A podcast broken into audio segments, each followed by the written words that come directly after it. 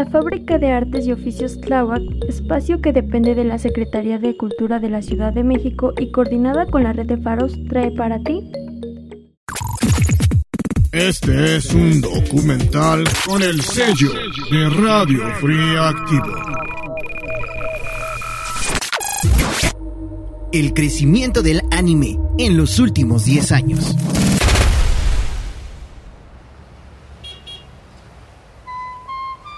¿Recuerdas las caricaturas que veías en tu infancia? Pasando por los Picapiedra, Don Gato, los Supersónicos o cualquier dibujo animado hecho y producido por Hanna-Barbera, así como por Warner Bros. como los Looney Tunes.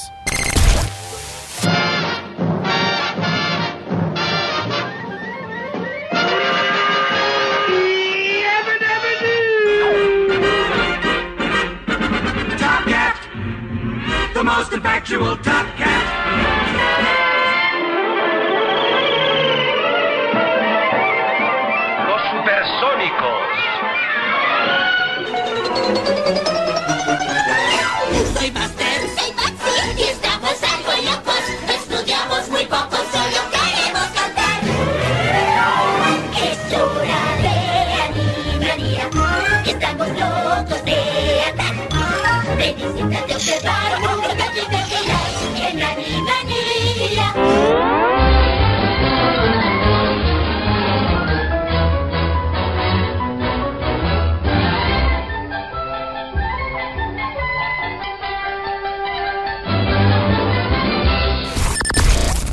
Estoy casi seguro que en alguna ocasión cambiando de canal a tu televisión o si eres muy joven, en tu streaming de paga, te has topado con anime. ¿Anime? ¿Y eso qué? Pues todas las caricaturas son animación, ¿no? Y pues en teoría sí. Pero hay unas caricaturas que, aunque son dibujos animados, debido a su estilo y lugar de origen, se les denomina con la palabra anime. Sí, los dibujitos chinos esos que tu mamá no te dejaba ver porque te daban convulsiones. Sí, los mentados Pokémones. Y aunque no son de China, sí provienen de Oriente. Para ser exactos, son de Japón, donde fueron bautizados con esta palabra rana, anime, que no es más que una palabra francesa para hacer referencia a la animación o dibujos animados. Esto sucedió por allá de los años 70 u 80 Aunque el anime ya se hacía desde antes, ¿eh? Por ahí a finales del siglo XIX con el auge del cine, de manera muy básica. Pero después cobró mucha más fuerza el interés de realizarlo, gracias a las películas de Disney, donde los nipones decían, Pues muy bonitas las caricaturas, pero no nos representan. Necesitamos hacer nuestras propias historias. Y vayan que podían hacerlo, puesto que desde siglos antes ya había algo llamado o denominado manga en Japón, que es una palabra que a grandes rasgos significa dibujos relajados, que el equivalente en Occidente serían las historietas o cómics. Aunque el manga en Japón tiene mayor relevancia por su peso histórico y de tradición que representa. Es así que ya teniendo eso en mente, las historias del manga. Y bueno, para no hacerte el cuento más largo, es que el padre del anime, el mangaka Osamu Tezuka, decidió hacer anime. Aclaración de la palabra mangaka. En Japón, es un realizador de historietas, de manga, pero en un grado de maestro, un grado honorífico y de mucho respeto. Este primer anime, realizado por Osamu Tezuka, es el de Astro Boy, que sembró un precedente en la realización de los animes de aquella época. Te hablo por ahí de los años 60 y creo que no solo de ese entonces, sino me atrevería a asegurar que hasta de los actuales. Al paso del tiempo, es así que esta industria ha crecido exponencialmente, manteniéndose en el gusto del público ya por más de 7 décadas, teniendo como mayor desarrollo o exposición en los últimos 30 años. Yo podría comparar esto para hacerlo fácil, o como yo lo he visto, eh, te lo podría comparar como los celulares, ¿no? O sea, llegaron los celulares, fue una novedad, fue algo interesante, era raro, era, era novedad, fue, empezó como artículo de lujo y ahorita ya de plano es una necesidad y una herramienta de trabajo. Yo creo que así pasó con el anime. Como te decía, eran caricaturas que tú intuías que eran totalmente diferentes a lo que habías visto. No eran los picapiedras, no eran los, los, así que el Capitán América con unos flashbacks bien raros que se movía todo tieso. Tú decías, esto es diferente. Lo vamos evolucionando, vamos conociendo. Era difícil eh, muy difícil, salvo ver lo que te traían las televisoras y eso todo mochado, todo cortado, todo, todo este bañado, eh, era lo que tú conocías. Empieza el internet, el boom del internet, como te decía, se abre una puerta, empiezan los streaming, las páginas dedicadas al doblaje o, o a la traducción de estos mangas. Eh, me acuerdo que era, empezaba apenas a lo último de los VHS, empezaban también a traer anime. Yo vi películas en VHS, después los el, el CD, después el Blu-ray y así, ¿no? Entonces sí fue una evolución donde tenías cada vez se abría un poquito más aquí en México el mercado, porque tú sabes que para que llegue a México, en España era, de hecho era bien curioso, porque en México llegaba de dos formas. O llegaba por las convenciones y de forma eh, no legal de España con, el, con el- el idioma español de allá, que tú ya allá Rasma hablando así, y tú dices, ay por Dios, pero bueno, lo veo, ¿no? O bien te venía por Estados Unidos y ya llegaba a México con ya una traducción latina, pero también muy mochada, muy cortada, muy simplemente Luffy. No sé si se acuerdan de los primeros capítulos que veíamos la sangre, pero Estados, Unidos dijo, no, no, no, sangre no, ponga la negra y luego salía negra, ¿no? Entonces a México siempre ha sido difícil que llegue el anime como tal. ¿No? Eh, ya con, como es tú, con los streaming, con Netflix, con otras, este, con otros eh, sitios de internet, pues ya se abre un mundo con más contenido, con más todo, con ya no sabes ni qué ver, ¿no? Y, y las modas que van saliendo. Yo creo que sí, sí fue una industria que también los streamers se dieron cuenta, oye, pues sí es, y más por como les decía, nosotros somos de la vieja escuela, de la escuela de la nostalgia, entonces ya somos adultos que tenemos dinero y somos los que estamos consumiendo ahorita. Por eso también traen esos productos, ¿no? Porque es lo que querían ver, ahora ya pueden, ya lo ven. Y por otro lado, las nuevas generaciones ya es algo que se les hace común. Yo sí lo siento así, ¿no? Es como tirar los celulares. Nosotros lo empezamos a ver el celular cómo fue evolucionando y es una herramienta y todavía nos sorprende que prácticamente tenemos un- una computadora en el celular y los chicos, los niños de ahora, pues el celular ya lo manejan así. Yo he visto chamaquitos de tres años que manejan el celular como si fuera cualquier cosa, ¿no? Entonces ya las nuevas generaciones ya es algo que está aquí, que ya es algo del día al día. Entonces yo creo que, que el anime sí llegó para quedarse, como un estilo, como un gusto, como un estilo de vida, como llegó el cine y se quedó, como llegó la tele y se quedó, pero obviamente va evolucionando. Yo así creo que sí, sí, sí ha habido una evolución y sí ya es una industria como tal. Mm, ¿Qué puedo decir yo? Aquí en Bolivia, mira, la verdad es que recién durante este año, o sea, 2021, 2022, recién aquí en Bolivia es el boom, el anime. O sea, todo lo que es manga, cosplay, todas esas cosas recién ahorita, digamos. Mira, yo, yo, yo soy de la, o sea, digamos, entre todos nosotros creo que soy el más jovencito. Pero es como que digamos, cuando yo miraba el anime, miraba, digamos, a mis 13, 14 años, digamos, entonces desde chiquito he visto animes, o sea, no sabía que era anime, ¿no? Pero los miraba. Y era como que nadie, nadie sabía, mis amigos no sabían, los conocidos que tenía en mi colegio no sabían. Era como que si encontraba a alguien con quien hablar de esto era rarísimo, la verdad. Y la gente nos veía como ñoños. Y así pasó, pasó en la secundaria, pasó en la universidad, o sea, como que, ah, claro, la cosita de los nerds o la cosita de los ñoños, no, son, son buenas cosas, son dibujitos, no, pues te enseñan muchas cosas. Ah, sí, ¿qué, qué te enseñan? Así, o sea, tenía que defenderlos a morir. Ahora, ahora mira que ya ha pasado tanto tiempo y el- desde el año pasado ha habido eventos de anime, ha habido- o sea, literalmente ahora aquí en Bolivia, aquí en La Paz, por ejemplo, cada domingo sí o sí hay un evento. Eh, hay eventos pequeños aquí en el Alto, en la ciudad.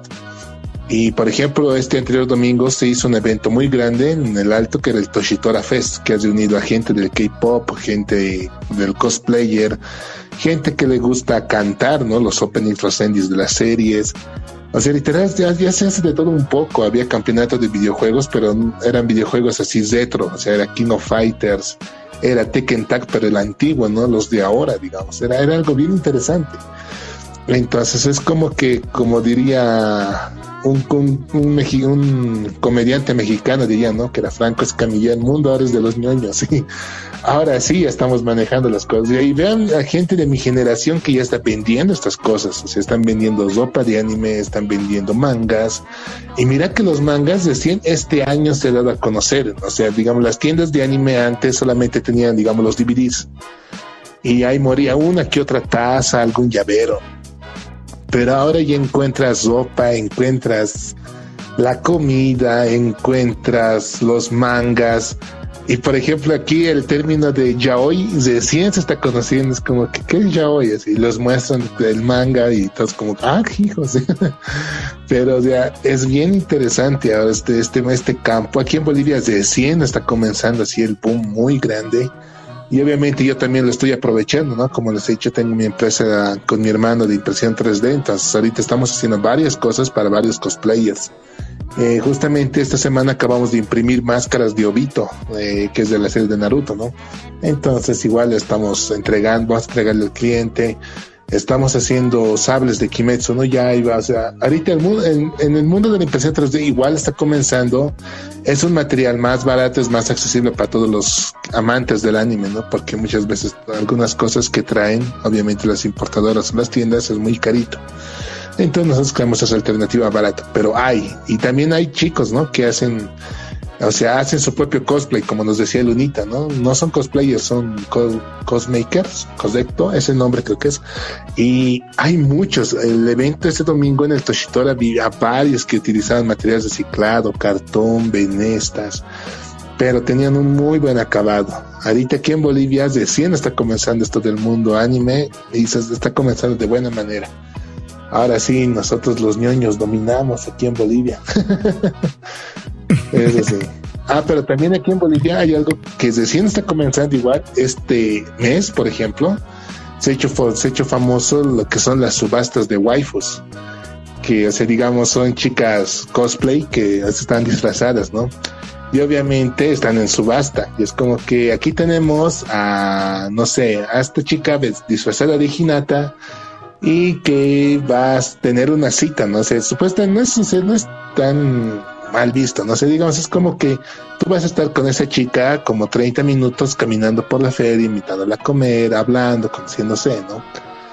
Y es como que ellos pueden congeniar aún más, porque la, la mayor parte de verdad de los cosplayers son muy tímidos, porque yo los he ido buscando, porque obviamente no los teníamos como clientes.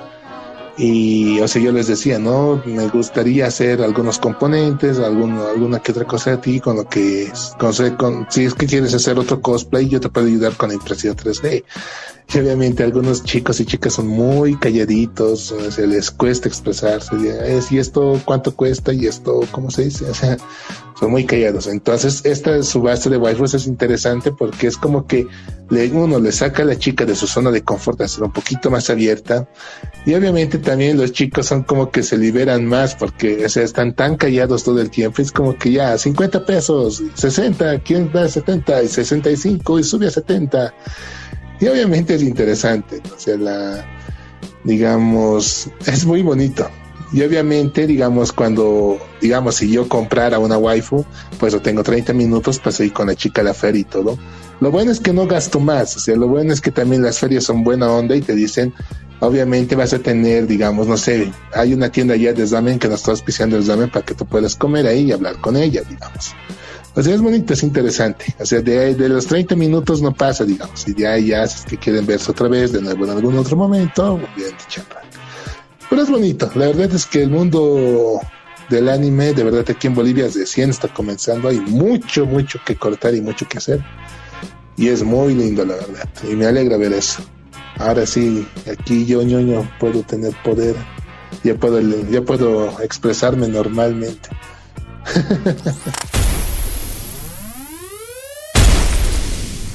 específicamente, al parecer el boom se está dando en esta última, puesto que en 2019 una sola película de Demon Slayer o Kimetsu no Yaiba recaudó en taquilla la nada despreciable cantidad de 280 millones de dólares, sin que en ese momento se hubiera estrenado de forma internacional. Esto sin contar los mangas y la serie de anime muy popular desde el año 2016. Cabe mencionar que no es la única serie de anime de éxito que existe en estos momentos dentro de la industria. Mucho de ese éxito se debe a las plataformas de streaming que están apostando a este tipo de contenido, puesto que Netflix produjo en 2021 más de 16 series de anime japonés. Este éxito puede ser corroborado por la información proporcionada por la Asociación de Animación Japonesa, quien representa a los diversos productores de animación en Japón, por lo cual se puede decir que es la mayor autoridad dentro de la industria del anime.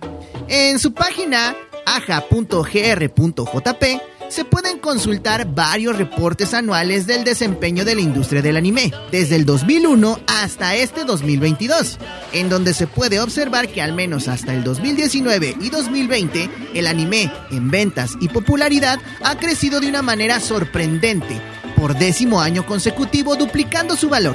Esta industria tenía un valor de 12 billones de dólares, en comparación con 2019, que alcanzó un valor de 24 billones de dólares.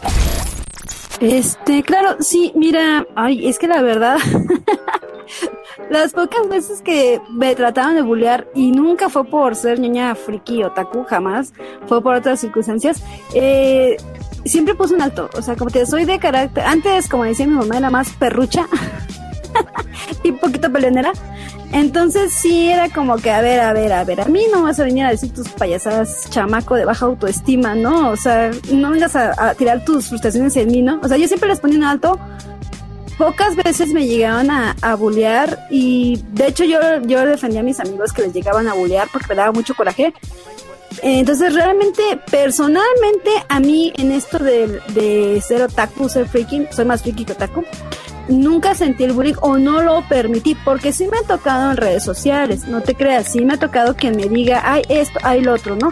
Pero pues igual lo bateo y como, eh, como community manager, pues todo te sirve, ¿no? Hasta el hate te sirve para mover redes, sabiéndolo contestar. Entonces, pues realmente, bulleado casi no. No, no, he tenido la fortuna de casi no he puesto un alto. Pero sí, sí tuve la experiencia eh, de que sí ha llegado a ser, a veces hasta por la misma familia, que te, que te dicen, ay, que lo único que me tacharon es que era de infantil, ¿no? Ay, es que eres muy infantil porque te gustan las caricaturas, ¿no? Y a veces esos estigmas, creo que fue el que más, de que eres infantil, es que, eh, perdón, ser adulto para mí no estar en las fiestas de echando la peda, ¿no? Porque ah, en México es el ser adulto, desafortunadamente, la mayoría, ¿no? Lo estándar.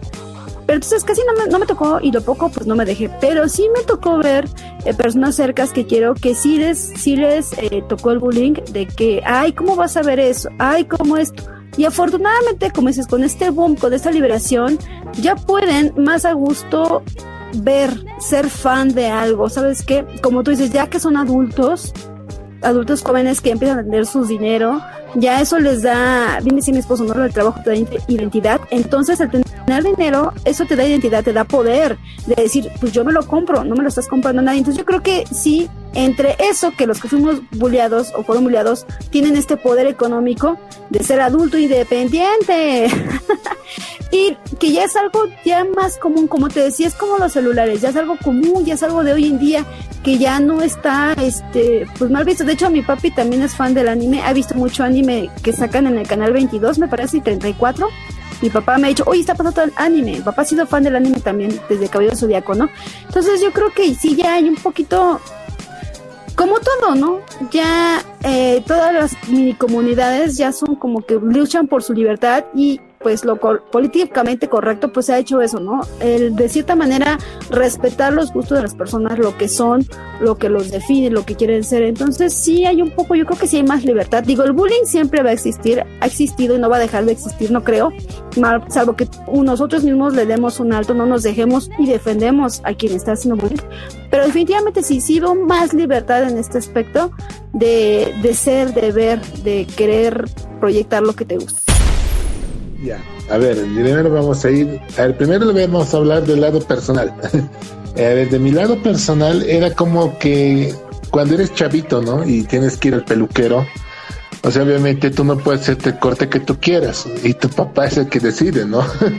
Nada de eso, yo quiero que te hagas el corte hongo, el corte escolar y me vale, porque tú no decides. Y lo mismo ha pasado con el anime, era como que O sea, papá, ¿me compras el CD? O papá, quiero ver esto. Porque obviamente en mi casa, por ejemplo, había solo dos televisores. Que lo ocupaba uno mi papá y otro mi hermano y yo. Y obviamente era como que mi hermana era más joven, eh, me gustaba ver un poquito más sus series, sus novelas o alguna película y yo quería ver, justo en esos momentos había alguna serie interesante, ¿no? Y era como que, no, pues yo quiero ver eso, quiero ver Dragon Ball, o quiero ver los supercampeones, o quiero ver Digimon, y era como que no. Y papá era como que, ay, miren más bien esa película que está mirando tu hermana, porque tú ves dibujitos y eso no te sirve, digamos, no existen. Y, y era como que, ay, digamos. Y ahora cuando eres adulto, hasta las referencias de anime te sirven, porque es como cuando Piccolo van a Mekusei, ¿no? Que es este asombroso poder. ahora me puedo comprar lo que yo quiera, puedo ir a donde yo quiera, puedo tener el corte que yo quiera. Y lo mismo pasa con el anime, o sea, puedo puedo comprarme si es que quiero una almohada así con, la, con el personaje de anime femenino que me gusta, me compro. Si quiero ir a alguna feria en específico y comer ramen, me compro. O sea, ahora sí es, es algo más abierto, digamos, es algo más, más bonito, es más libre. Y lo bueno es que tampoco ya se me besaron, no es como que, ¿qué cosa es eso? No, sino es que, ah, sí, yo conozco, o mi hijo, mi hija ve eso, o mi hijo ve esto. Ahora, en el lado general pasa eso. Es como que eh, antes no se hacía bullying, porque era como que, ¿qué es eso? O sea, no lo conocían. Hasta los mismos bullies, o sea, más había bullying hacia los niños, aquí en Bolivia les llamamos corchos, que son los que, digamos, profesora, había, había tarea y yo ya la he hecho bien, digamos. Era el que nos vendía a todos, ¿no? El que decía que había tarea, el que decía que había examen, el que decía cómo había que hacer las cosas. Y no, pues más había bullying hacia ese tipo de gente que, digamos, que si yo decía soy otaku, era como que, ¿y eso qué es? Hasta te cuento que ha habido un poquito más como que se molestaban más a los emos que a un otaku. O sea, por ejemplo, yo no me consideraba otaku, pero era como de esa onda, ¿no? Que hablaba con alguno que otro sobre animes, les prestaba DVDs y todo. Era como que, ah, ya, pero no me interesa, ay, ya, pero, pero no era algo como que, ay, es otaku, vamos a golpearlo, no, no había eso. Y ahora, por ejemplo, yo pensé que iba a haber bullying aquí a los otakus, como lo como ha habido en esa época de los emos, pero no, aquí más lo bueno es que es como que ahora hay tantas chicas y tan chicas tan lindas, aquí como nuestra hermosa Lunita, que de verdad son tan lindas y verlas de verlas así disfrazadas o representando un personaje es como que, ah, caray, quisiera hablar con ella, ¿qué hago? Me vuelvo taco. y es como que, a ver, veremos ese dibujito, ¿qué, ¿qué tal es? Y obviamente les termina gustando, terminan viendo más. Y por ejemplo, te cuento que aquí en Bolivia se ha hecho mucho más popular que la gente adulta vea el anime después de que ha salido la película de Kimetsu no Yaiba. Porque era como que todos los niños, o sea, cuando, por ejemplo, el, hay un cine aquí en Bolivia que es el famoso multicine, que es, es un cine grande, así es famosito, porque tiene varias salas de cine aquí en la ciudad de La Paz, en el Alto. Y justo ha sido el primer cine que ha sacado los boletos de preventa para Kimetsu no Yaiba. Y dice que toditos, o sea, han sacado sus datos y casi el 87% de todas las entradas que se han vendido era para puros niños. O sea, ibas a una sala de cine, digamos, con 100 sillas, y de las 100 sillas, 87 eran niños. Y entonces los otros, los otros veintitantos eran papás. Y era como que, bueno, o sea, si mi hijito quiere ver, ah, seguro le gusta, ya bueno, le voy y le compro el boleto. Y obviamente los, los papás que ahora tienen hijos son, digamos, como gente mayor como yo, que ya tienen sus 30, 40, pero que han vivido el mundo anime, aunque no lo conocían tan a fondo, pero es como que, ah, sí, a mí me gustaba, mi papá me prevía, ahora yo no le voy a previr a mi hijo, entonces por eso quieres ver esa película, ya no importa, tiene sangre, ah, no importa, igual en mis épocas había eso. Y obviamente han terminado de ver la película de Kimetsu no Yaiba, han visto el trágico final, han visto toda la historia que hay de por medio y obviamente les ha interesado más. Y a las siguientes ondas de cine ya iba más gente adulta, porque era como que, ay, es muy bonito, de verdad te va a gustar, vas a llorar o va a pasar esto. Y ellos mismos se dan cuenta que el anime está más que solamente dibujitos, efectos especiales y más, de verdad te enseña varias cosas o te enseña a valorar varias cosas, ¿no? y la mayor parte de los adultos se sentían más que todo extrañados, ¿no? Ha- haciendo un poquito de spoiler, ojalá todos ya, ya han visto la peli. pero cuando, cuando hay el encuentro de Goku con su mamá es como que lo que más les hiere, pero también más les gusta. Y es como que ahora, por eso es como que ya no hay, no hay rechazo, ni por parte de los adultos, ni por parte de bullies. Porque hasta los mismos bullies terminan viendo los animes o terminan aprendiendo más del mundo otaku porque hay chicas muy lindas, como también hay chicos muy simpáticos que de verdad, o sea, están disfrazados del personaje y a veces les da muy bien. Se puede decir que 2019 tuvo un crecimiento del consumo de anime del 19% con respecto al 2018.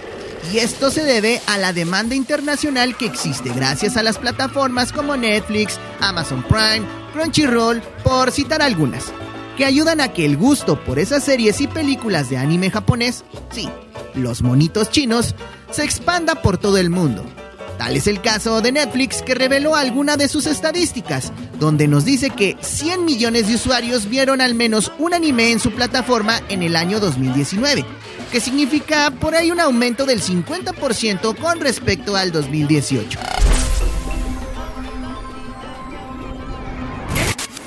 Hay grupos donde de WhatsApp, de Facebook, de comunidades, las puedes encontrar en todas las redes sabidas y por haber, ¿no? Eh, Reddit, eh, Telegram, todo. O sea, sí hay más fácil, más facilidad de hacer comunidad. Y pero también pues también te da más chance de, como te digo, entre más facilidades también vienen sus propios, en este caso ya el bullying, ¿no? El bullying siempre debe existir, pero definitivamente, eh, obviamente pues es más blanco, ¿no? De, ah, mira, aquellos otakus vamos a molestarlos, que no lo he visto, soy honesta, casi no lo he visto, pero sí lo hay. Pero definitivamente sí hay más, fa- más facilidad de hacer comunidad, de, de conocernos más, pero en la parte oscura, y creo que en todos los medios, no me dejarás mentir, Alfred, lo hay. En dibujo, en locución, en, to- en la chamba, en tu hogar, en la oficina, y no es vitacilina. Siempre va a haber eh, quien esté gruñendo, quien quiera separar, quien quiera criticar, que esté echando hate, o sea, ah, eso en todos lados. Las envidias, las envidias, eso siempre hay en todos lados, ¿no? Eh, y más ahorita también es una forma más fácil por lo mismo. Te haces una cuenta falsa, una cuenta fake y tiras hate, ¿no? Entonces, las envidias en todos los ámbitos la va a haber. Yo siempre se lo he dicho a los chicos cuando voy así a, eventos, que les digo, chicos, eh, si ustedes van a ser cosplayers, van a ser figuras públicas. Así nada más tengan tres likes, van a ser figuras públicas. Y con ello vienen pues varias cosas, entre ellos el hate, y tienen que estar preparados para no hacerles caso. O sea, haga lo que haga, alguien te va a tirar hate por envidia, porque está frustrado, porque se quiere quitar con alguien, ¿no? Entonces hay que también estar preparados para poder, este, pues con el hate, y al final pues son personas que ni conoces, ¿no? A lo mejor te conoces a ti, pero tú ni a ellas. Y hay que estar preparados para poder eh, llevar, porque hay mucha gente que se tira, o sea, yo he visto eh, más ahorita los TikTokers que se deprimen por el hate. Y digo, pues es que es parte que viene con ser figura, ni siquiera con la fama, o sea, con hacerte figura pública. ¿Y cómo haces figura pública? Haces un Facebook y ya es figura pública porque a todo mundo te puede ver. Esa es una realidad ahorita, ¿no? La privacidad ya, es, ya pasó, ya eso ya no existe. Entonces, eh, las envidias en todos los ámbitos. En todos, todos te van a tirar tierra, es algo que con lo que tenemos que vivir día a día. Pero a tu pregunta, sí, sí, ya veo más comunidad, ya te puedes juntar con la gente. También, de hecho, es más fácil porque ya hacen un perfil falso, pues lo restringes y ya no, ya no sabes nada de esa persona. También creo, creo que es más fácil batallar eso del hate porque lo ya lo eliminas, lo restringes, lo bloqueas.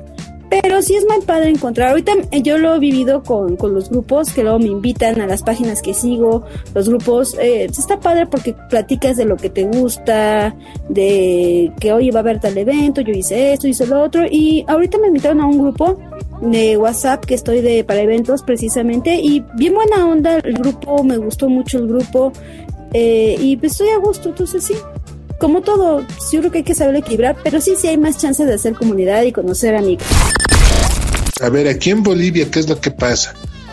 Mm, la verdad es que el anime ha enseñado aquí, literal, digamos en mi departamento, te puedo hablar más seguro, es que ha vuelto más empática la gente. Porque obviamente como hay diversidad de series de anime, también hay diversidad de personajes y siempre nos toca alguno que otro personaje que literalmente vive nuestra vida o nos sentimos muy identificados con ese personaje. y al final terminas aprendiendo, terminas viendo. Eh, por ejemplo, tengo un caso de uno de mis alumnitos, eh, se llama Fabri, Fabri si me está escuchando, a pesar que ya no está durmiendo, es, es niño, pero es como que este pequeñito tenía su amigo que era, era bully, o sea, su, compañero de curso, era un abusador y todo, ¿no? Pero este, este, este, este mi alumnito terminó prestándole una serie de anime, así para que lo mire, lo vea, que justamente mostraba cómo era la vida de, un, de este personaje, de un anime que había que era bully, y obviamente se vuelve amigo del chico tímido. Entonces, ha sido muy bonito que la verdad a él dice que le ha cambiado, de hecho entender mejor, se ha sentido identificado con el personaje. Y obviamente el buen Fabri le dijo, ¿sabes qué? Tú eres así, sé que sientes esto lo mismo y no te preocupes, yo quiero ser ese amigo que igual te va a acompañar y que va a estar así y lo otro. Y obviamente se forma amistades así lindas por el anime. O sea, llegas a entender, tal vez piensas, ¿no? Que, ay, yo, yo no sé, nadie entiende mi vida, nadie me comprende. La verdad es que hay varios personajes con los cuales te puedes identificar y de verdad aprender mucho. Aprendes de tus errores, aprendes también cosas buenas. O sea, es lindo, es lindo. O sea, como tú dijiste, hermana a la gente. Por eso, como te he dicho, con Kimetsu no Yaiba ha pasado lo mismo. Ha habido más conexión entre padres e hijos con la peli que, digamos, con, no sé, que con otras cosas, digamos, que te enseñaban antes en la tele. Después, ¿qué más? Mm, del lado malo, a ver. Mm, que rechaza no tanto, pero es como que, por ejemplo, algo que a nosotros no nos gusta tampoco es que a veces aquí en Bolivia, por ejemplo, varios artículos de anime más son muy elevados, es muy caro. Y es como que obviamente alguien quiere tener algo lindo, pero obviamente la mayor parte del público también son infantil o son jóvenes, porque todavía depende de sus papás. Es como que, ay, tú gastas en esto, tú gastas en lo otro, no. Tal vez en esa partecita, eso sí, nuestro país tiene que mejorar y nosotros intentamos mejorar esa parte también como tienda. Entonces, hay que ver eso, solamente eso. Pero del lado bueno, la verdad es que he visto más cosas buenas que malas aquí en mi, en mi departamento. Por eso cada domingo hay eventos de anime y por eso veo a papás e hijos yendo ahí. Están aprendiendo, están viendo, están conociendo. Es bonito, es muy bonito. siendo las películas de animación japonesa, los largometrajes, las que han gozado de un crecimiento bastante considerable, ya que las pelis de anime aumentaron en el gusto del público un 62% en los cines, alcanzando los 665 millones de dólares en el pasado 2019, siguiéndole la distribución por medio del Internet vía streaming, con un aumento del 15% y 658 millones de dólares. Esto, obvio, ha generado pues ganancias billonarias a los productores y estudios de anime por más o menos 2.88 billones de dólares. Aunque no todo es bien sobre hojuelas, ya que el portal japonés Yahoo News publicó un artículo que dice, el mercado de la producción de animación retrocede por primera vez en 10 años, con un descenso del 2% respecto del año anterior, hasta los 251 miles de millones de yenes. El ratio de pérdidas monetarias en empresas alcanza un récord del casi 40%, en donde se describieron los efectos de la pandemia de COVID-19 en la industria del anime, destacando que es la primera vez que las utilidades conjuntas de la industria no mostraron un crecimiento en 10 años. Pero realmente no es una gran pérdida si hacemos la comparación en retrospectiva, desde el año por ahí 2000 o 2001. Como en todo, la pandemia ha golpeado la economía de los países, las personas y varias industrias. No sería la excepción la del anime, pero al ver los números con respecto al 2018 y 2019, en 2020 y 2021 parece que no le ha hecho mucho daño en cuanto a dinero recaudado, ya que en popularidad podemos decir que han gozado de mayor gusto de la audiencia y al estar en casa sin salir, el consumo del contenido on demand en plataformas de stream o páginas web se ha incrementado. En 2021, en el caso de los servicios de streaming aquí en México tipo Netflix, Disney o Blim, crecieron un 24%. La publicidad digital un 9%. Los videojuegos, incluidos los eSports, crecieron un 4%. Esto de acuerdo con datos anuales de la consultoría PwC México. Con esto podemos ver que el consumo y popularidad del anime en México, así como en el mundo, va en aumento. Y que sin importar que la pandemia haya azotado el mundo, nuestros monos chinos que causan convulsiones, pues siguen y seguirán por mucho tiempo en el gusto de las personas, sobrepasando las generaciones. Bueno, pues para ser honesta, y una vez platicé con mi esposo, yo pensé que iba a vivir una, una vida aburrida en lo que refiere a hechos históricos. Dije, no, pues ya en mi época no va a pasar nada, no va a haber guerras, no va a haber nada, va a ser un siglo aburrido y ñácatelas, nos cae la pandemia, un hecho histórico eh, que pues sí fue un reset, yo creo en general para un reset en la economía, un reset en la vida de las personas. La pandemia le cambió la vida a mucha gente, algunos para bien porque se abrieron nichos de ventas, a otros para mal porque de plano perdieron gente. Entonces sí, definitivamente la pandemia cambió, cambió todo. Hubo gente que, no sé si te diste cuenta, que abrieron sus canales de YouTube que porque empezaron a hacer algo de aburrimiento. Muchos TikTokers salieron gracias a la pandemia porque estaban aburridos y se dieron cuenta que tenían el talento para ser TikTokers. Entonces esta pandemia trajo cosas buenas y malas. A algunos les enseñó talentos nuevos, a otros pues les hizo ver la vida muy oscura, les quitó la vida. Entonces sí cambió y lo que respecta a los eventos, pues se ve reflejado, ¿no? Si la gente no tiene ni para comer, pues ¿qué va a ser un evento? Dos, los eventos son convivencia pura, pura convivencia. Hubo eventos online, claro que sí, pero pues no es lo mismo. La gente va para ver, el latino es muy cariñoso, es muy de abrazar, muy de tacto, muy de contacto. Entonces, eh, pues obviamente mermó todo lo que tenga que ver en escenarios cantantes, presentaciones, conciertos, eventos, sí mermó mucho. Eh, sí se, sí se vio gran cambio, se murió un rato esto, a pesar de que algunos mantuvieron, eh, pues como te decías tú, por online algunos eventos, pero pues sí, sí murió. Afortunadamente ya estamos del otro lado, des, casi, des, casi, des, casi tres años de pandemia, ya empieza a haber eventos, ha habido mucho movimiento en los eventos, obviamente también tiene que ver muchísimo el marketing y la y el tiempo que tú le des al evento, ¿no? Porque a veces es que esto muy fue el evento, pero pues si no le das la promoción necesaria, pues no va a salir tu evento, eso es algo real. Pero en los eventos que me han invitado, que les han dado promoción desde mínimo mes, mes y medio antes, he visto gente, me sorprende que la gente, los, los cosplayers, los, o sea, digo mi esposo, lo bueno que tienen para gastar, para ir, que la mayoría son de, son eh, entrada libre la mayoría, pero aún así tú lo viste, la mole que fue entrada y bastante fuerte, digo, 500 pesos no es, no son como, ah, quitarle un pelo a un gato, no es una cantidad fuerte, fueron, lo disfrutaron, entonces, qué bueno que se está reactivando esto, la gente, eh, ya pasamos el terror, el miedo, ya tenemos una resistencia natural, las vacunas y todo le da más, pero sí, sí, sí he visto que se está reactivando, no te puedo decir si hay una caída, claro que hubo una caída, incluso hubo rumores que la TNT ya no iba a regresar y ya nos sorprendió que sí, sí iba a regresar. Entonces sí, pues obviamente la gente pues apenas se está reactivando, la gente apenas se está recuperando, es algunos, unos no lo perdieron, otros lo perdieron, otros lo están recuperando, pero yo los eventos que he ido sí he visto la, la afluencia de gente, sí he visto que todo se está reactivando, pero si lo que me refiero es que la gente va a los eventos, claro que sí, con cubrebocas, con sus respectivas cuidados de higiene, va, la, se divierte mucho y pues vamos, es como que salir de la pesadilla que, que vivimos todos, y es como volver a, a, a, a, vivir, porque realmente la pandemia, pues como estábamos, no era vivir encerrados con miedo, con sufrimiento, no, entonces estamos volviendo a vivir, a, a saber lo que es la libertad, caramba, de andar donde quieras, respirar, ¿no? Entonces, pues no te puedo decir si ha caído, pero sí he visto que la gente está regresando a los eventos y eso me da mucho gusto cuando es tú con toda la familia y eso es todavía más padre, que tengan ese, compartir ese momento especial, volver a vivir con tranquilidad, disfrutar, es muy padre. Eh, ahorita para el mundo del anime te cuento que la pandemia les ha servido de mucho.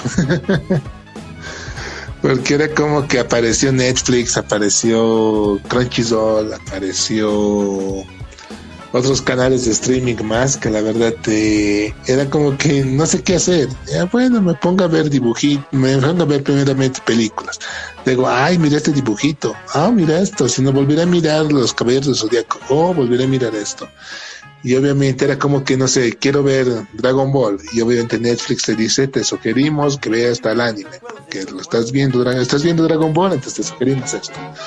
Era como el que literalmente les ha dado harta, hartísima chance para que puedan conocer mucho más del mundo de, del mundo taco.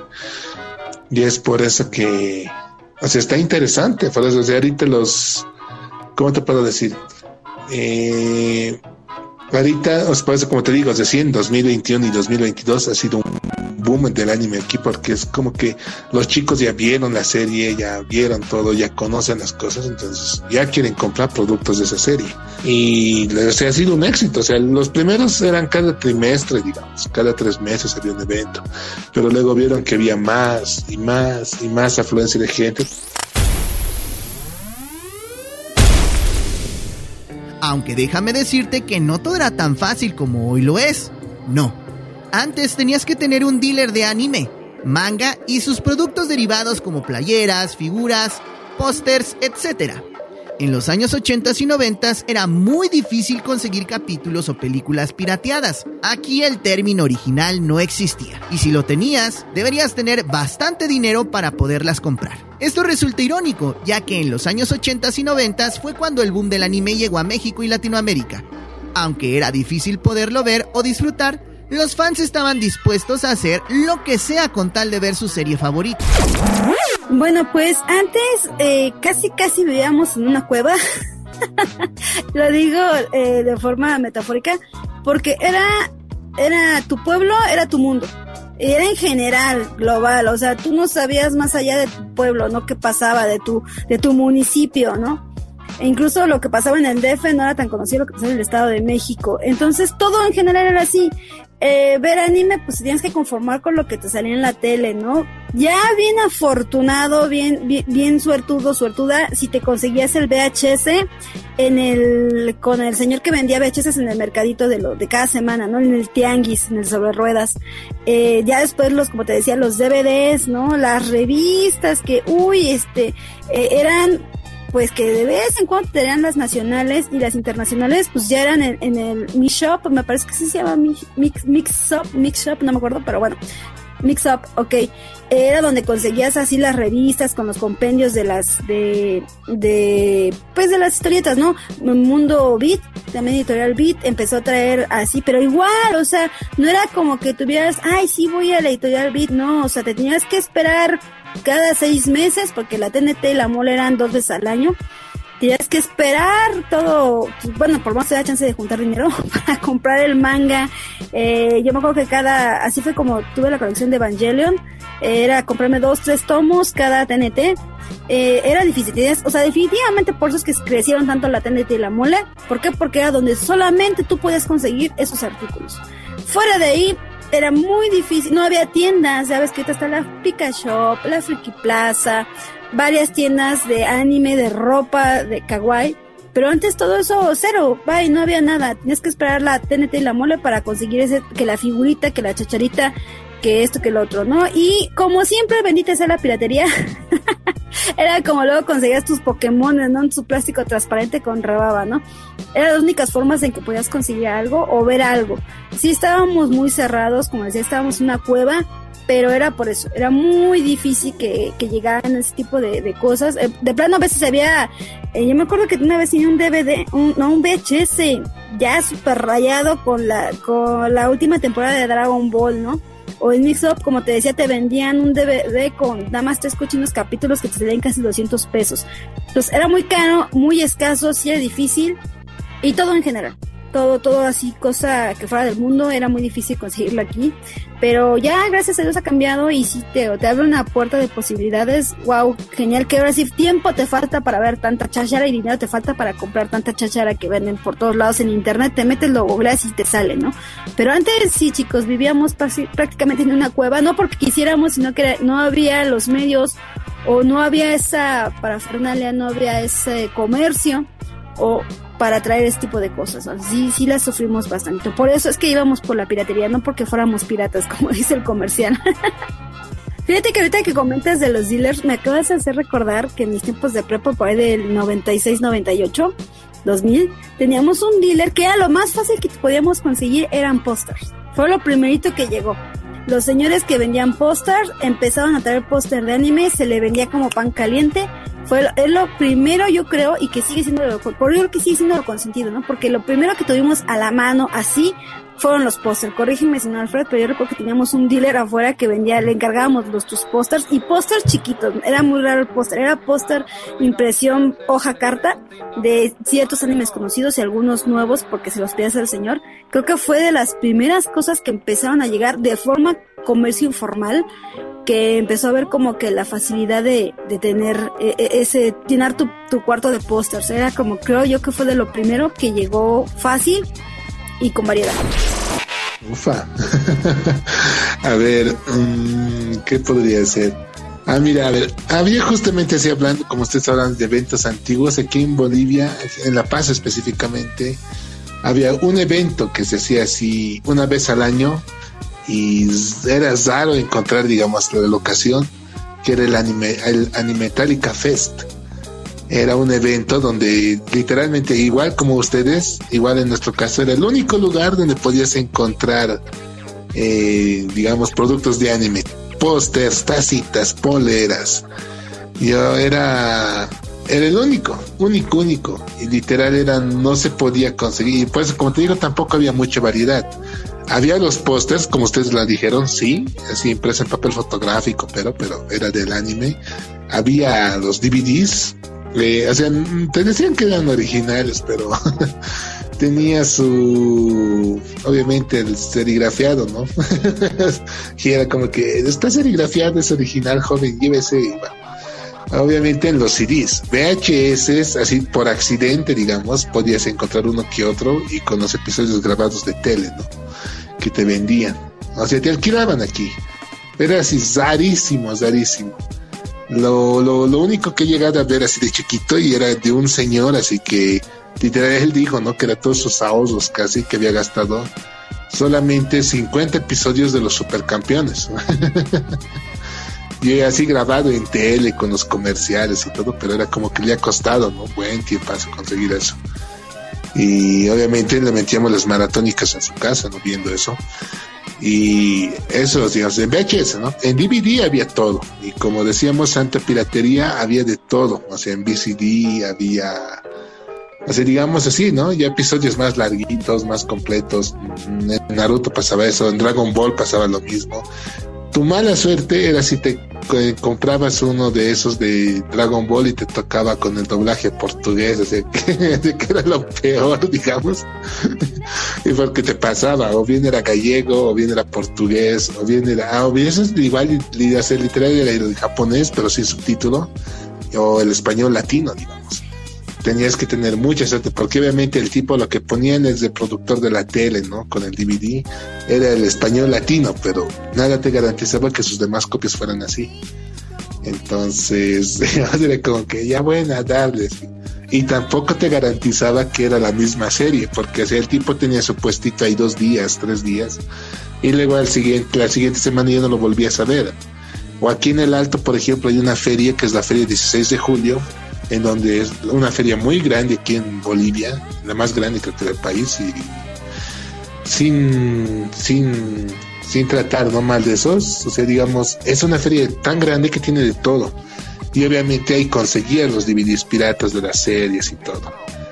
Y obviamente accidentalmente por querer comprarte alguna serie de anime terminabas descubriendo el hentai. claro, era, era como que, ay, me compré la saga de Cell, digamos. Y de repente te, te, entraba otra serie y era como, ah, caray, ¿qué es esto? Así.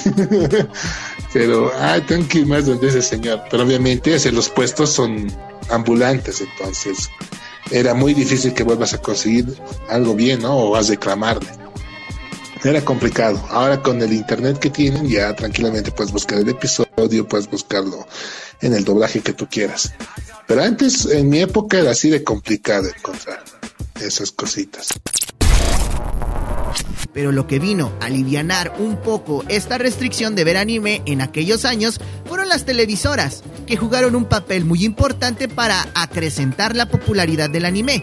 Al menos aquí en México, es así como TV Azteca, Imevisión y Televisa emitieron en televisión abierta series como Senki, Remy, Candy Candy, Sandivel, Heidi, Los Caballeros del Zodiaco, Supercampeones, Fly, Dragon Ball, Dragon Ball Z, Sakura Card Captor, Pokémon y un larguísimo etcétera. Lo cual, de alguna manera, a los fans u otakus nos dio pues que ver sin pagar nada. O bueno, al menos solamente pagar el recibo de luz para poder ver anime. Por supuesto que fue una gran ayuda. Digo, son otros tiempos eh, los de antes y hoy, y tanto era que antes eh, tu puerta al mundo era la tele. O sea, era algo cierto. Tú vivías, como te decía, en tu unidad, en tu municipio y se acabó. No sabes qué pasaba más allá fuera si no era por la tele. Antes lo que pasaba en la tele era real. Hoy sabemos que es al revés, lo que pasa en la tele no es real, ¿no? Pero antes lo que era en la tele era real, era lo que nuestra puerta al mundo. Entonces yo creo que si las televisoras, obviamente antes del internet, eh, porque era lo que teníamos, era el único puerta al mundo que había, si las televisoras no habían traído el anime, pues nosotros ni en cuenta, porque vivimos antes sin eran ni con caricaturas, ¿no? De otro estilo. Obviamente cuando traen el anime, pues nos saben un, un mundo diferente, sabemos que hay más allá, hay otros países más entonces, básicamente, ¿no? Hay otro mundo, hay un país que se llama Japón, ¿no? Mira, ¿no? Entonces, sí, sí fue, si no nos hubieran tenido el, anime, yo creo que apenas ahorita con el boom del internet y la facilidad, porque ahorita es facilidad. Hace 10, 15 años el internet también era algo difícil, no era fácil, tenía, eran las peleas con la familia porque te, te agarrabas la línea de teléfono y no entraban las llamadas y tu mamá se enojaba porque te marcaba tu abuelita y no estaba ocupado, ¿no?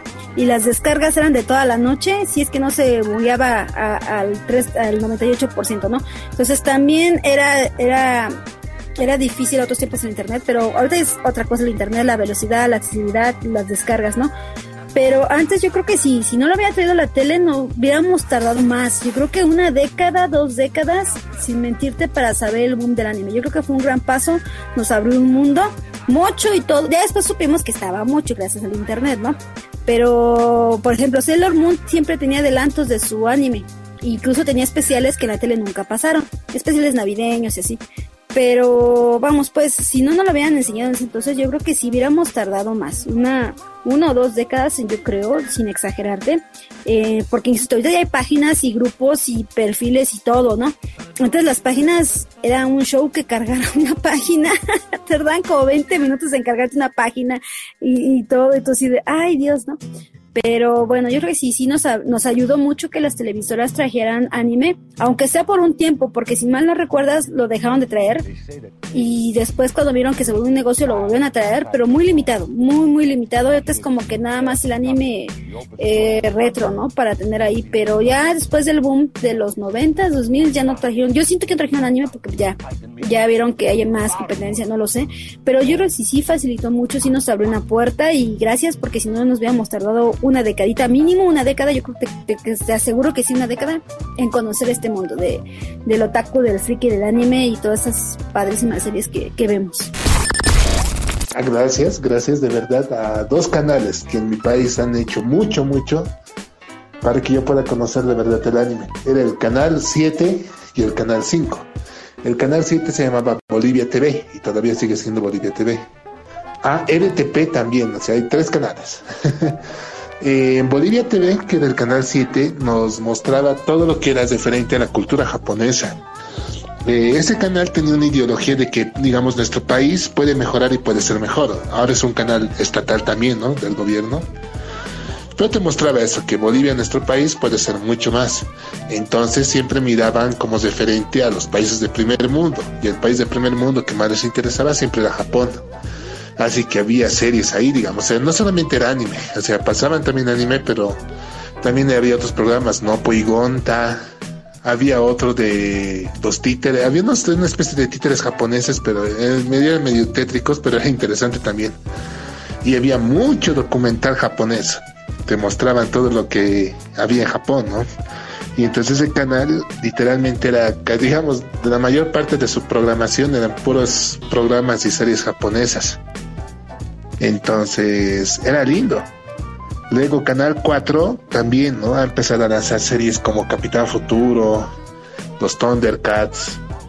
Ahí ya hemos conocido un poquito más de del mundo anime ya más completo, ¿no? Había Cowboy Bebop, igual estaba ahí. Estaba, ¿cuál más? Varios otros. Evangelion también estuvo en Canal 4. Luego, en Canal 5 ya empezaron a sacar anime un poquito más moderno, que era Bolivisión. Y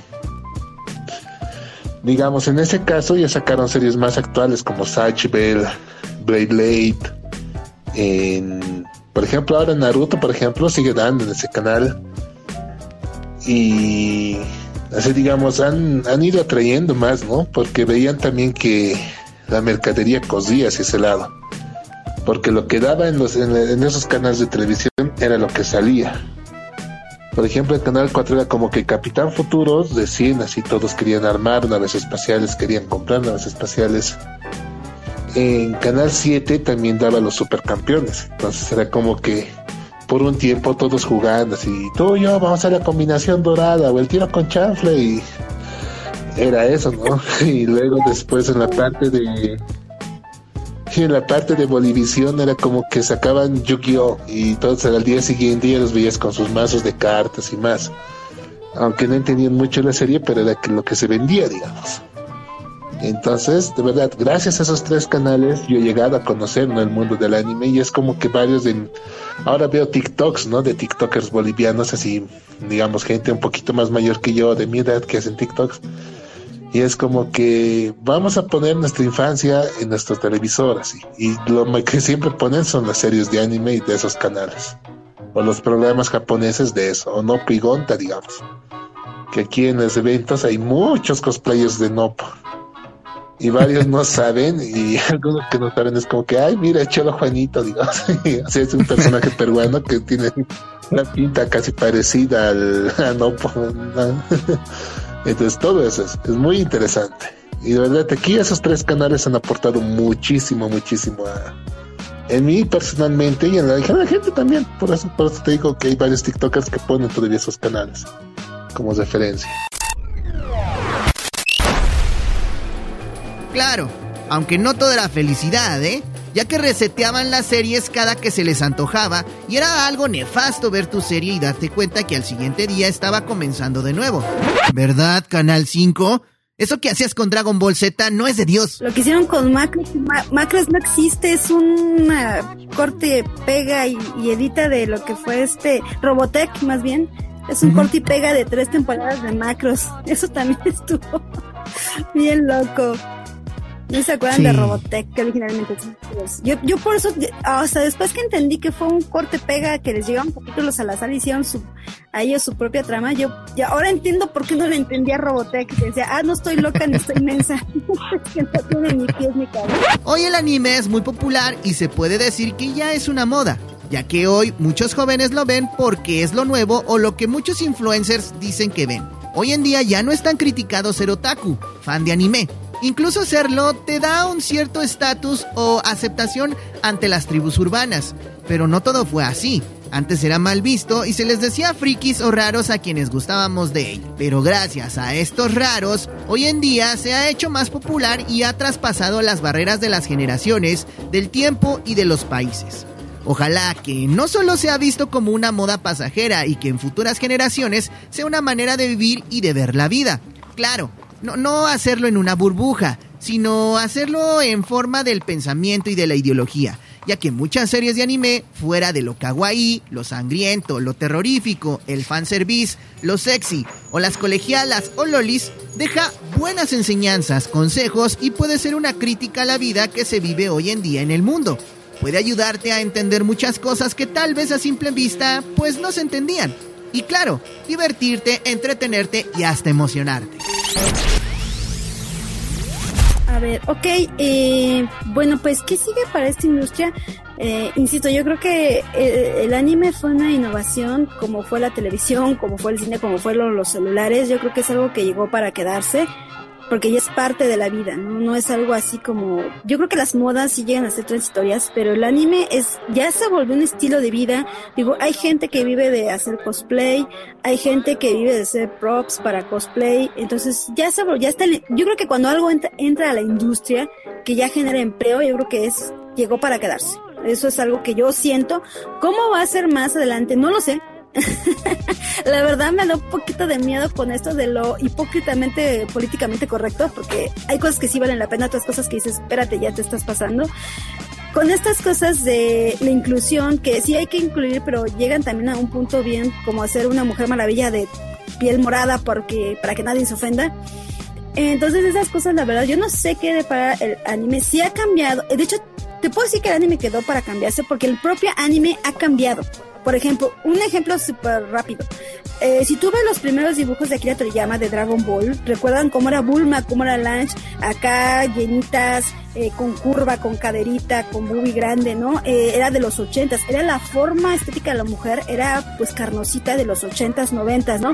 Si ahora ven a la Bulma de, de las últimas películas de Dragon Ball, se van a dar cuenta que es una Bulma delgada, es una Bulma menos voluptuosa y más delgada. Entonces el propio anime ah, y los propios mangakas, porque primero es el manga y después es el anime y después todo lo demás, o sea, los propios mangakas han cambiado su estilo de dibujo, simplemente aquí ya te llama, digo, googleenlo, vean los Dragon Ball inicios y ahora vean los últimos de Dragon Ball, van a ver la evolución de Bulma en su físico, han cambiado a la estética, ¿no? Ahorita las chavas pues están de moda súper delgadas, acá flaquitas, bonitas, ¿no?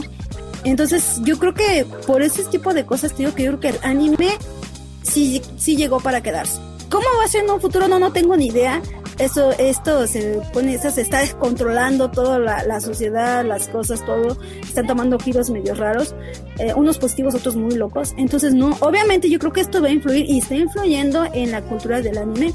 Habrá que, que esperar para ver cómo va a acabar, de qué vamos a ver anime. Como había un meme, ¿no? Del anime de antes y ves a Vegeta y Goku peleándose. El anime de ahora y los ves acá bien kawaiis, bien traps, peinándose, ¿no?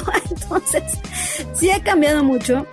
Pero algo que creo que ha conservado y sigue es la empatía que crea con, su, con quien lo ve. Esa empatía de, que no se trata tanto de, un superhéroe con poderes, sino esa persona que, que sale de su área de confort, que la vida lo saca y tiene que enfrentarse ya sea con un poder, con un monstruo, con el amor, con algo. Entonces e- eso es lo que atrapa el- del anime, del manga, su historia que en cierto punto te hace sentir identificado y que al final te da un bonito mensaje, como lo decía nuestro amigo Michael, que tú aprendes el valor de la amistad, el valor del respeto, el valor de seguir tus sueños, ¿no?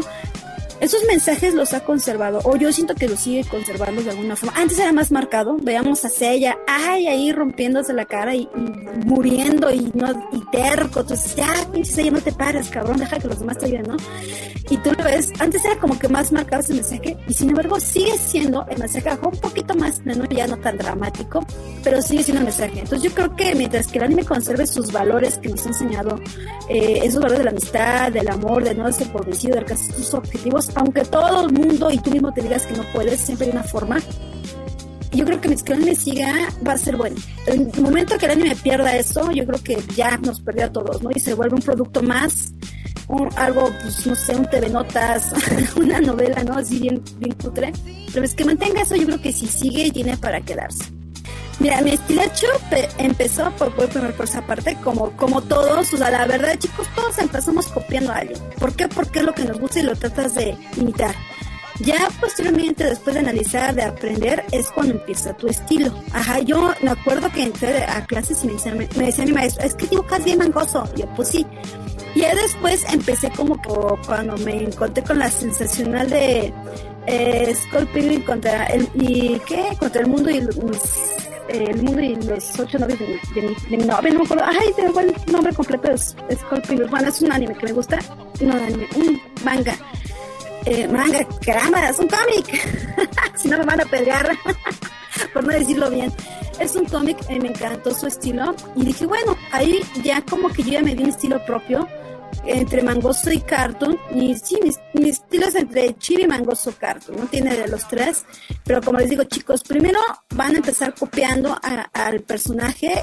Y ya que tengan ustedes como que ya identificado, estudien, prepárense. eh, y posteriormente ya va a salir su estilo. O sea, no es como que de noche a la mañana. Ahora, otros muchos dicen, es que el talento. Bueno, sí, la verdad, no se lo voy a negar, yo tuve el talento y la habilidad de dibujo. Pero como todo, si no lo, si no lo pules, si no lo trabajas, se oxida.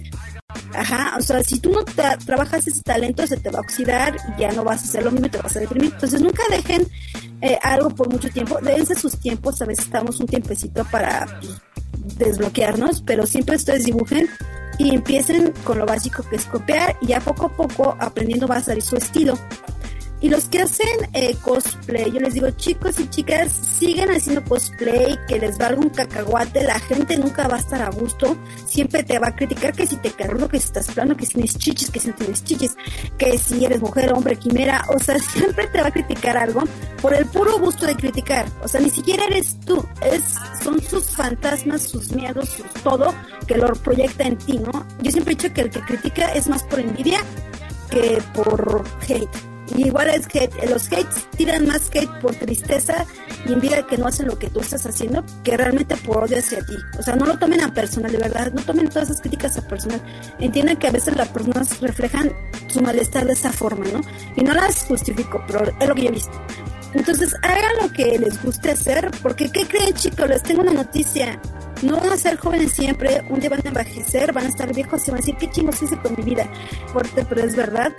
Entonces disfruten su momento, disfruten su vida, hagan lo que les gusta, siempre y cuando no los dañen ustedes, porque van a decir, oye, a mí me gusta poner borracho todos los viernes. No, pues no, mijo, no hagas eso porque aunque te muevas feliz te va a hacer daño, ¿no? Entonces siempre que algo no les haga daño a ustedes o a terceros, bienvenido, que algo sea sano, que les guste, que les deje algo positivo, háganlo, porque al final vamos a crecer, vamos a envejecer y lo único que vamos a tener son recuerdos. El único que nos vamos a llevar de esta vida. No te vas a llevar tu, tu super tele, ni tu super compu, ni tu colección, ni, ni, ni, tu nada. No te vas a llevar absolutamente nada material, solamente lo que guardas en tu corazón. Y qué mejor que sean bellos recuerdos de decir, yo me vestí de tal personaje. Me veía ridículo, pero me di mi gusto. O tal personaje me quedó bien perrón y es mi orgullo. O sea, llénate de, vive y llénate de recuerdos hermosos, disfruta lo que haces y que te valga que eso, el hate y todo lo demás, porque eso siempre va a estar ahí. De hecho, yo te diría que si hay hate, algo estás haciendo bien. Te lo puedo asegurar. Si de tus comentarios el 20% es hate, algo estás haciendo bien. Eso, eso es algo, porque es envidia al final. Entonces, disfruten por ahí los chicos sin miedo al éxito y no te preocupes si tienes talento no, eso es lo de menos. Lo importante es la constancia, porque con constancia vas a pulir todos los talentos, la música, el canto, porque muchas veces más que talento es la disciplina y aprender. Creo que todos pueden dibujar, todos pueden cantar. Hay gente que dibuja muy hermoso, gente que tiene voz hermosa, pero si tú aprendes y te pagas un curso de canto, de locución, lo vas a hacer magnífico. Entonces, la clave es ser constante, hacerlo sin miedo y estudiar, estudiar y prepararte. Eso va a ser la clave para que todo lo que quieras hacer lo hagas súper bien. Ese sería mi consejo, chicos. Y bueno, pues disfruten la vida, sean felices. Y si están de hates, ya no sean hates porque se ven muy mal. incompletos con la vida. Entonces no lo hagan, no echen hate, la verdad, porque toda esta vida se paga y cuando menos lo esperas. Entonces mejor hay que dar mucho amor, mucha buena vibra y eso es lo chido. Eso les diría yo.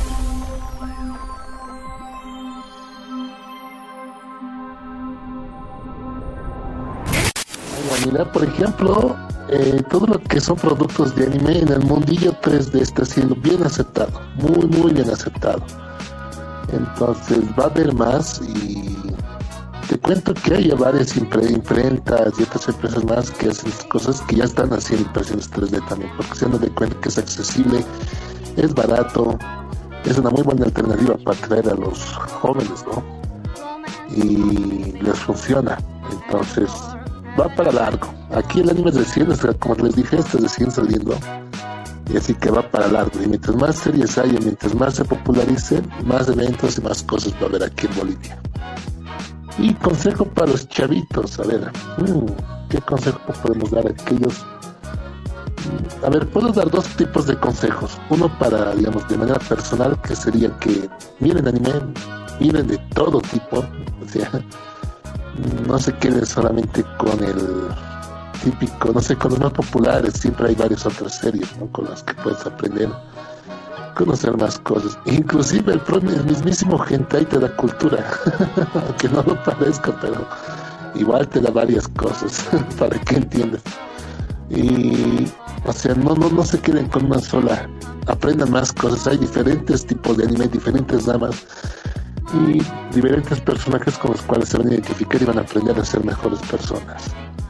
Otra, en el lado empresarial, yo les diría que eh, comiencen a meterse más en este mundito del anime, no solamente por moda, sino también por conocer a las personas.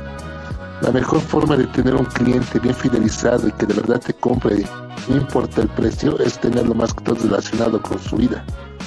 Y si vos sabes bien de su anime favorito, si sabes bien qué vas a qué, qué es lo que él quiere, qué es lo que él está buscando con el objeto que quiere comprar, tú vas a saber bien cómo satisfacer esa necesidad o ese deseo.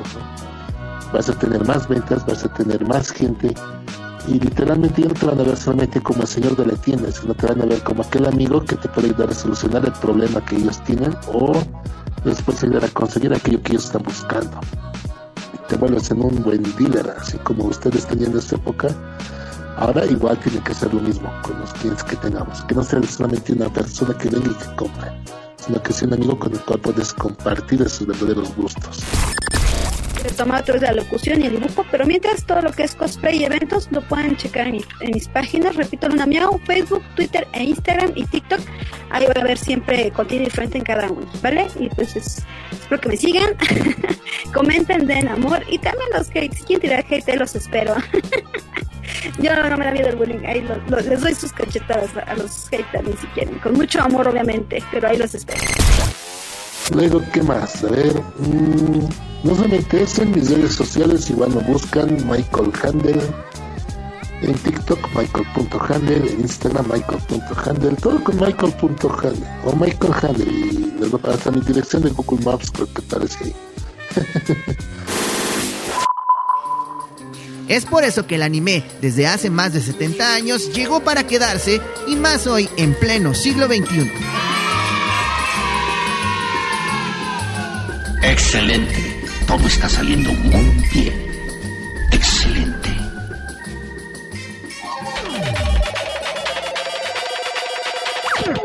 Esto fue la cornucopia de Babel. Gracias, Gracias por escuchar.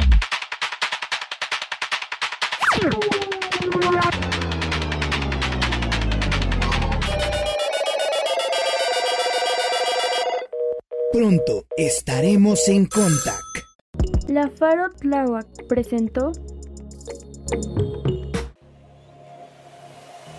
los podcasts del Faro Tláhuac.